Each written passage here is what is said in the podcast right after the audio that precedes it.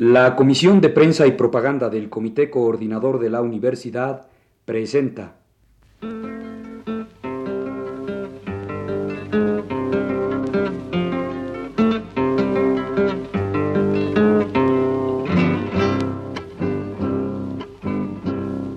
Que vivan los estudiantes, jardín de las alegrías. Son aves que no se asustan de animal ni policía y no le asustan las balas ni el ladrar de la jauría. Caramba y zamba la cosa que viva la astronomía. El movimiento estudiantil informa. Como los vientos, cuando les meten al oído sotanazo regimiento, pajarillos libertarios igual que los elementos. Caramba y zamba la cosa que vivan los experimentos origen, historia y desarrollo de un movimiento. La levadura del pan que saldrá del horno con toda su sabrosura para la boca del pobre que come con amargura. Caramba y zamba la cosa, viva la literatura. Ayer 13 de septiembre se llevó a cabo la manifestación silenciosa convocada por el Consejo Nacional de Huelga partiendo a las 17 horas del Museo de Antropología e Historia. Entrando el contingente a reforma, se imponía un silencio sobrecogedor que imperó a través de toda la marcha. Fue notoria la ausencia de banderas rojas, retratos del Che y cualquier tipo de pancarta que pudiera ser interpretada por las autoridades como una provocación y dar pie para reprimir la marcha. El pueblo aplaudía al paso de mantas con textos tales como un buen gobernante no ahoga en sangre los problemas, los resuelve, más vale morir de pie que vivir de rodillas, y varias que, señalando un escudo cruzado del PRI, decían este sí es un agravio a la bandera. La gente se arremolinó en las aceras. Ante el monumento a la independencia, a la altura del caballito, por toda la avenida Juárez, el pueblo manifestó su apoyo al movimiento. Menudearon los gritos de Viva México, vivan los estudiantes, el pueblo está con ustedes, Arriba muchachos, lo seguimos al zócalo. No desmayen ni un paso atrás.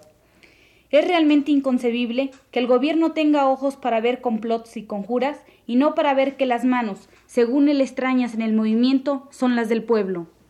Al entrar la vanguardia del contingente a las 19.10 horas al Zócalo, se encontró con la sorpresa de que ahí los aguardaban ya aproximadamente 30.000 personas de sectores populares.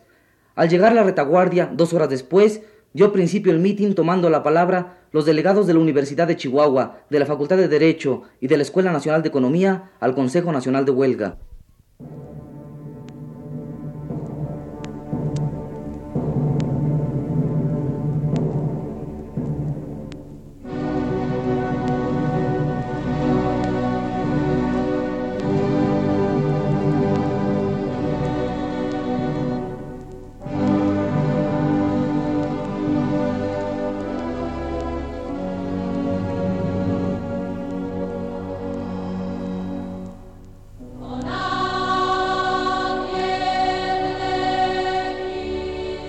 Respecto al retorno a la normalidad, el primer orador dijo, Nuestra responsabilidad de mexicanos sobrepasa hoy nuestra posible responsabilidad como estudiantes, y estamos dispuestos a cumplir con esta responsabilidad, caiga quien caiga y pésele a quien le pese. Y por eso permanecemos en huelga, y por eso hacemos manifestaciones en la calle, porque nos permiten cumplir nuestra responsabilidad, porque nos permiten hacerle saber a nuestro pueblo que seguiremos en la lucha, que no lo abandonamos, porque nos permite salir en cientos de brigadas a hablar con el pueblo y a aprender de él, porque nos permite hacerle sentir al gobierno nuestra unidad, nuestra fuerza y nuestra decisión de continuar en combate inquebrantablemente por nuestras demandas. Sin embargo, nuestra intransigencia no es de método. La flexibilidad exagerada de nuestra táctica es mejor garantía de nuestra intransigencia de principio. Estamos dispuestos a escuchar cualquier idea, cualquier proposición que se considere positiva para el desarrollo favorable de nuestro movimiento y para alcanzar el éxito definitivo. Si seguimos en huelga es porque no conocemos, porque nadie nos ha propuesto un mejor camino para lograr el triunfo. Si alguien lo conoce y nos convence, lo seguiremos. Mientras tanto, mantendremos las huelgas y las brigadas y los volantes y las pintas y las manifestaciones. Porque hasta ahora han tenido éxito, porque han logrado que los obreros, los campesinos, los propios estudiantes vislumbren un resquicio de esperanza en un futuro más pleno, menos opresivo, porque han conducido a la comunidad de intereses y de acción de los más diversos sectores de nuestro pueblo y porque han hecho temblar las corvas a más de un funcionario y a más de un industrial, y si los perros ladran, como dijo Cervantes, es que cabalgamos.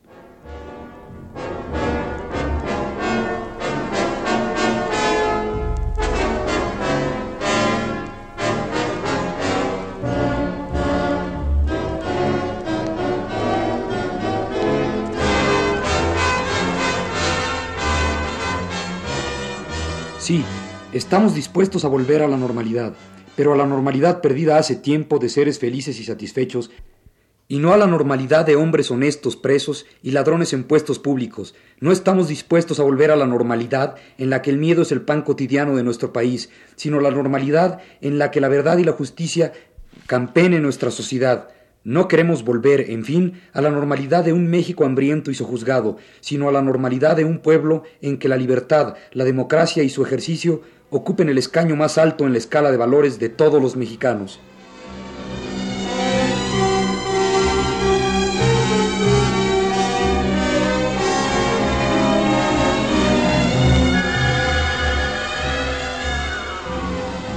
El delegado de la Escuela Nacional de Economía al Consejo Nacional de Huelga, respecto a las reiteradas acusaciones en el sentido de que el movimiento es un complot urdido por unos cuantos, afirmó que el poder gubernamental dice que somos un grupo de agitadores, que existe un complot.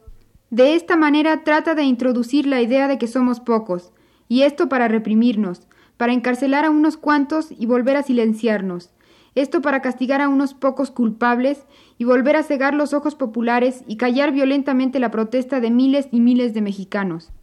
Sin embargo, prosiguió, con cada lucha, con cada movimiento, hay cambios que son irreversibles, hay cambios que no pueden borrarse de un plumazo, hay cambios que no dan marcha atrás y esta lucha ha producido cambios que son irreversibles. Miles de gente son conscientes de que en México existen muchos y muy graves problemas y ahora piensan ya que esta situación puede y debe cambiar. Posteriormente, refiriéndose a la toma de conciencia por el pueblo, afirmó, Ahora discutimos cómo romper las cadenas, no si se pueden romper. Ya nadie piensa que no importa estar atado. Hemos vivido la libertad en las calles, hemos vivido democracia en miles de asambleas, de mítines y de manifestaciones. Y cuando se conoce lo dulce de la libertad, ya nunca se olvida y se lucha incansablemente por nunca dejar de percibirlo, porque es la esencia del hombre, porque el hombre solamente se realiza cuando es libre, y en este movimiento miles hemos sido libres, verdaderamente libres.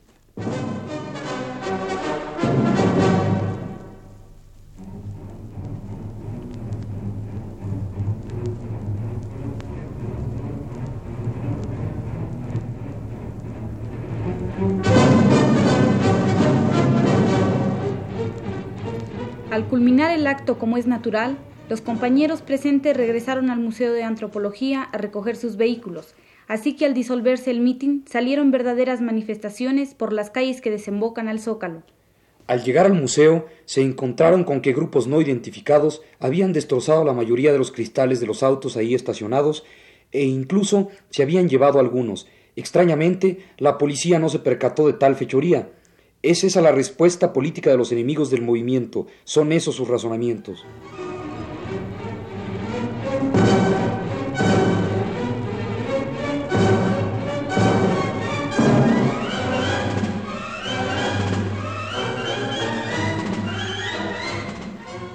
El ingeniero José Álvarez y Casa, presidente del Centro Nacional de Comunicación Social, Asociación Civil, manifestó a propósito del movimiento estudiantil en el periódico El Día del 13 de septiembre lo siguiente. Los jóvenes están comenzando a despertar ante la problemática del país, y si este comienzo es impedido, ellos se verán obligados a usar en cambio la violencia. Lamentó la utilización del aparato militar en contra de las manifestaciones juveniles, no es con tanques como se resuelven los problemas sociales. Hizo un llamado para que se suprima toda represión porque no podemos dar una imagen de país militarista ante la manifestación de paz de la celebración de los Juegos Olímpicos. Si esto sucede, la juventud no usará la violencia porque es noble. Expresó además que es urgente hablar con los muchachos, porque es riesgoso que no se aproveche la oportunidad actual para dialogar, que aún está viva. Es necesario que la revolución renuncie a toda manifestación de triunfalismo, juridicismo y paternalismo. La política del gobierno está ahora enmarcada en moldes totalmente obsoletos, totalmente ya trascendidos. El fijismo político existente ya no puede subsistir, porque la sociedad mexicana evoluciona constantemente. Se requiere la participación de todos en el desarrollo del país los poderes económicos deberán cambiar de actitud, porque actualmente hay dinero para defender intereses particulares y no para la construcción de México.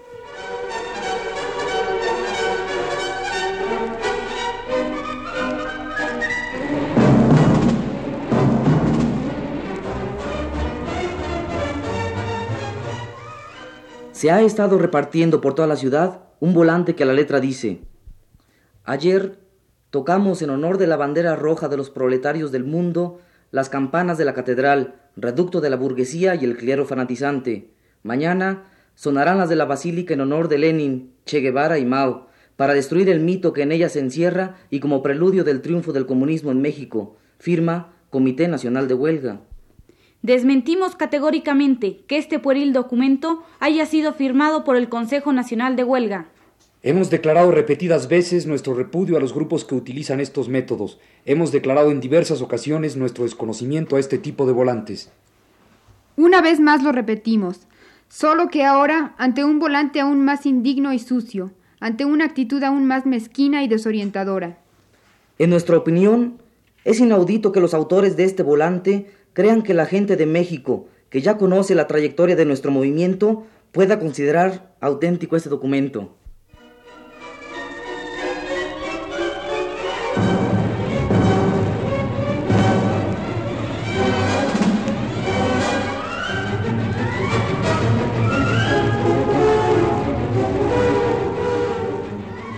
El día 28 de agosto próximo pasado, el señor licenciado Augusto Gómez Villanueva, profesor de la Facultad de Ciencias Políticas y Sociales de la Universidad Nacional, en el discurso que pronunció al tomar posesión como secretario general de la Confederación Nacional Campesina, afirmó, entre otras cosas, Zapata está vivo en la conciencia de los mexicanos, con su acción y sus ideas, con su innegable imagen de hombre libre. Si alguna vez se hiciera necesario recobrar sus armas y volver a la lucha ante una amenaza que intente destruir todo aquello que hombres como él otorgaron a México en cada campesino, Zapata habría de multiplicarse para integrar la defensa de esta nación tantas veces heroica. Y más adelante dice, me piden también los campesinos de México, señor presidente, que diga a usted en su nombre que nuestro lábaro tricolor representa para ellos no tan solo la más entrañable visión de la patria, sino el símbolo de la unión histórica de todos los mexicanos, y que jamás permitirán que sea sustituido por otras banderas que los enemigos de nuestra patria quisieran ver ondear en nuestro suelo, por ser afines a sus intereses extraños y contrarios a la esencia más pura de nuestra nacionalidad. Dado el momento en que fueron dichos los anteriores conceptos, cuando públicamente se sostuvo que la bandera nacional había sido agraviada, porque en el hasta bandera de la Plaza de la Constitución se puso una bandera rojinegra, durante la manifestación del día 27 de agosto, es inevitable considerar que los mismos constituyen una alusión al movimiento estudiantil, al cual ha dado su apoyo la Asamblea Permanente de Profesores de la Facultad de Ciencias Políticas y Sociales, por lo cual la misma determinó, por acuerdo mayoritario, hacer las siguientes declaraciones. Que el movimiento estudiantil no intenta, ni intentaría jamás, destruir aquello que hombres como Zapata otorgaron a México que el movimiento estudiantil, apoyado por los profesores, no pretende sustituir la bandera de México por otras banderas, y que el hecho de que se haya enarbolado una bandera rojinegra malamente se puede interpretar en ese sentido, de la misma manera que sería malévolo interpretarlo así cuando los trabajadores la emplean en sus huelgas o en sus manifestaciones públicas. Que las declaraciones del licenciado Augusto Gómez Villanueva pueden incitar al enfrentamiento de los campesinos con los estudiantes, una vez que éstos han sido calificados por no pocos órganos de la opinión pública como enemigos de nuestra patria, cosa que constituiría no solo una grave responsabilidad política por la violencia que podría suscitar, sino por oponerse a los intereses democráticos y populares. Firmado por la Asamblea Permanente de Profesores de la Facultad de Ciencias Políticas y Sociales.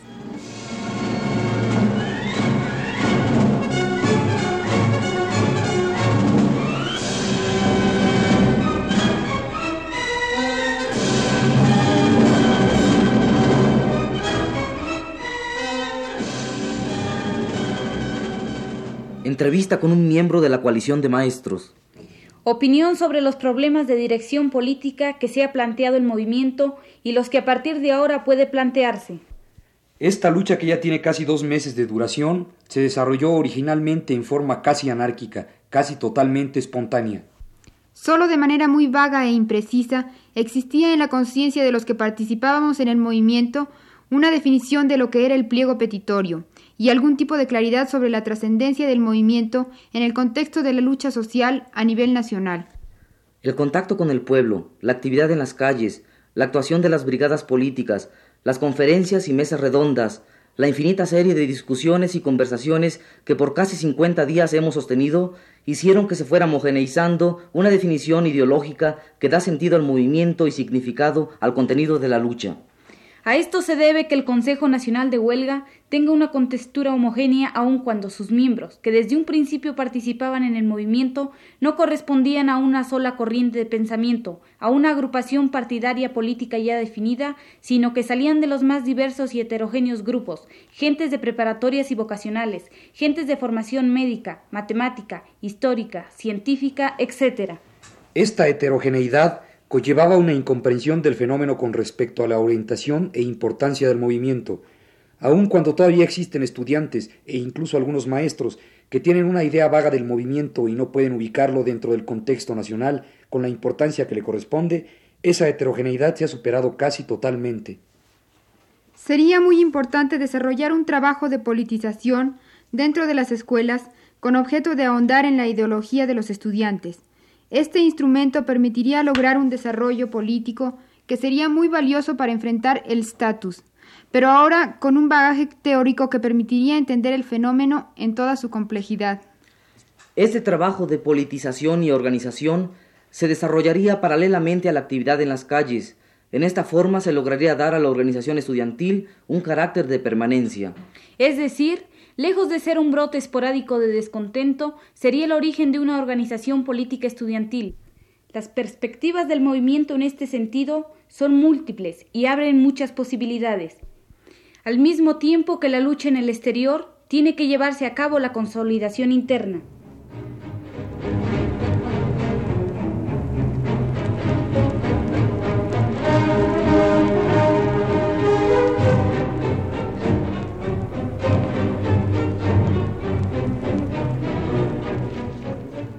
opinión respecto a la tesis de André Gors, según la cual los países desarrollados padecen un proceso de desdemocratización debido a que el sector gubernamental responde cada vez más a los intereses del grupo que centraliza la actividad económica, con lo que va siendo de la soberanía del pueblo una realidad cada vez menos vigente. ¿Cómo podemos ubicar el actual movimiento en ese contexto y, consecuentemente, en qué medida se cumple esta tesis en los países no desarrollados? El actual movimiento estudiantil corresponde a este contexto. Lo que actualmente está sucediendo en México tiene su explicación en un marco no solo nacional, sino mundial. Actualmente es difícil hablar de tendencias y manifestaciones puramente nacionales. Creo que todo lo que sucede en cualquier parte del mundo es solo explicable dentro del amplísimo contexto mundial. Es decir, se han trascendido las fronteras, se ha roto con las diferencias nacionales, vivimos ya la historia universal. La tesis de Gors es muy clara y patente. Por un lado, en los países capitalistas desarrollados hay un resurgimiento de la actividad anticonformista, radical, socialista, tendiente a modificar las estructuras económicas vigentes, que se manifiesta en las formas más innumerables, el movimiento negro en los Estados Unidos, la Revolución de Mayo en Francia, los actuales conflictos laborales en Inglaterra e Italia, los movimientos guerrilleros en Centro y Sudamérica. Los movimientos de liberación en África y el sudeste asiático son parte de este proceso. Por otro lado, tenemos lo diametralmente opuesto, el otro lado de la moneda, lo tendiente a mantener las estructuras de explotación, la sujeción, la hegemonía de los países dominantes sobre los del tercer mundo.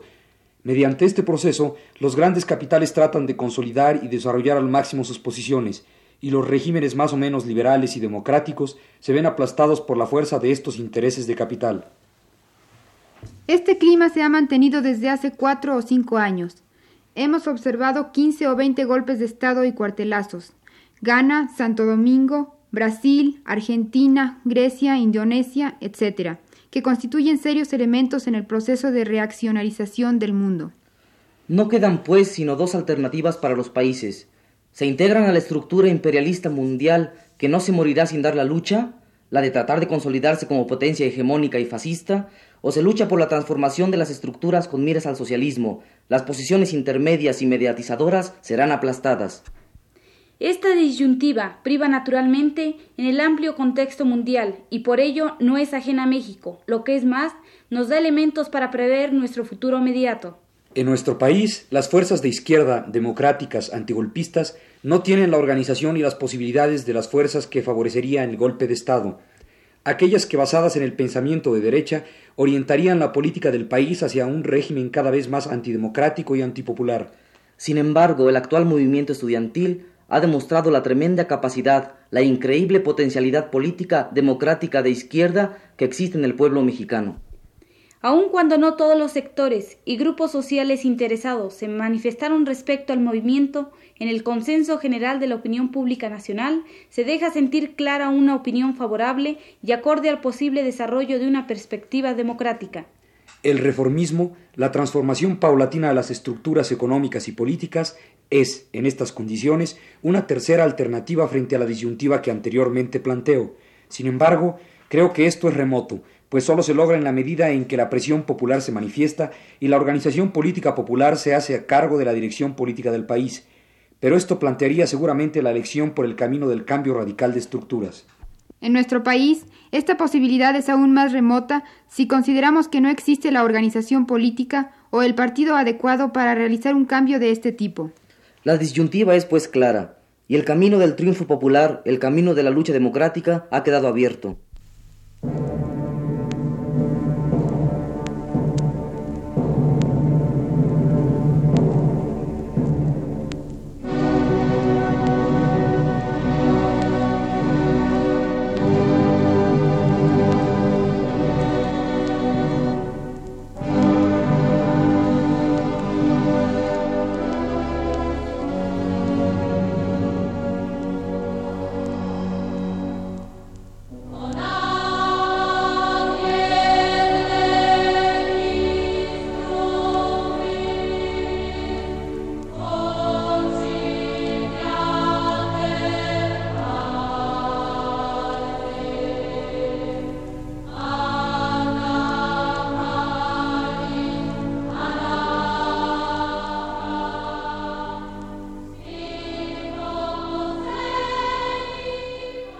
El Consejo Nacional de Huelga invita al pueblo de México a la celebración de las fiestas patrias en la ciudad universitaria, en la Unidad Profesional de Zacatenco y en la Plaza de las Tres Culturas en la Unidad Nonualco Tlatelolco, mañana a partir de las 18 horas, donde se festejará el grito de independencia.